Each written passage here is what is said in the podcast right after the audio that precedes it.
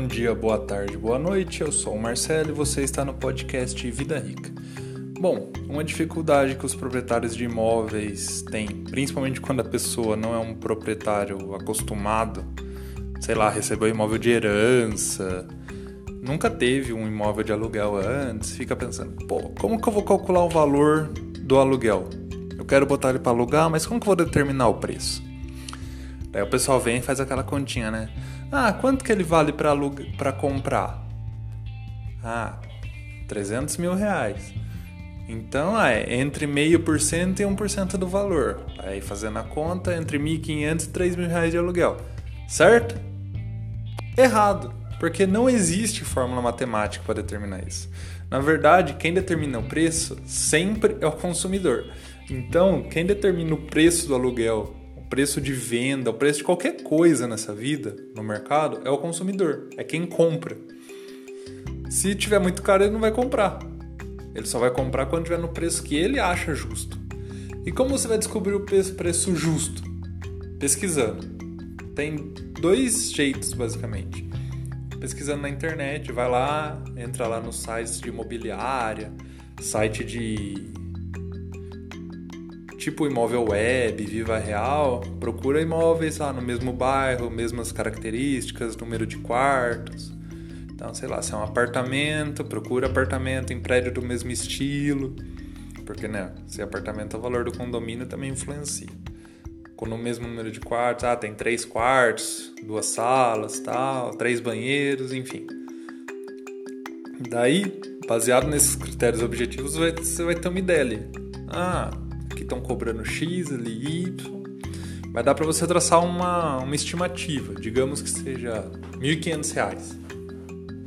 O que você vai fazer para alugar logo? Ah, né? Faltou a segunda maneira. A segunda maneira é consultar nas imobiliárias também. Mesma coisa, procure imóveis parecidos nas imobiliárias.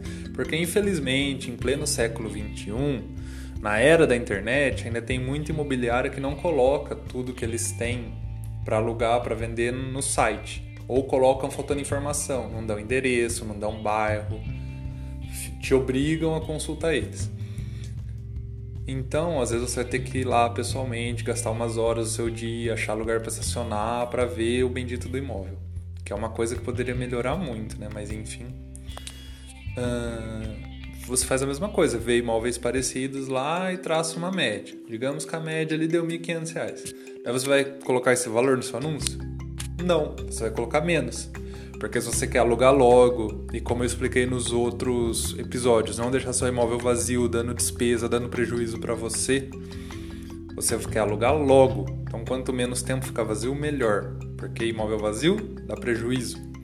Então você vai lá, é 1.500, coloca 1.200, 1.300, mas coloca menos do que o mercado está oferecendo ali na região.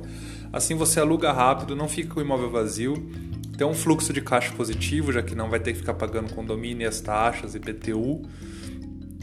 E também não fica um tempão com o imóvel lá parado, se deteriorando, correndo o risco de ser invadido, assaltado. Afinal, estamos no Brasil. Lembre que o imóvel tem que cumprir sua função social. Então, se passa um maluquinho lá, desses. Um maluquinho lá e fala: Ah, esse imóvel não está cumprindo sua função social, ele está vazio. Ele pode ser invadido e você ainda periga perder o imóvel. Porque, né, nossa Constituição, infelizmente, não defende a propriedade privada. Só se ela cumprir a função social. Então, Quanto menos tempo seu imóvel ficar vazio, melhor. É melhor para você, melhor para o seu bolso, melhor para o seu sossego.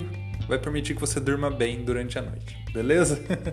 Se você gostou desse episódio, tem mais de onde veio lá no vidarica.me. Você também pode ser um patrocinador deste canal. É só acessar apoia.se barra. Por hoje é isso. Tchau, tchau.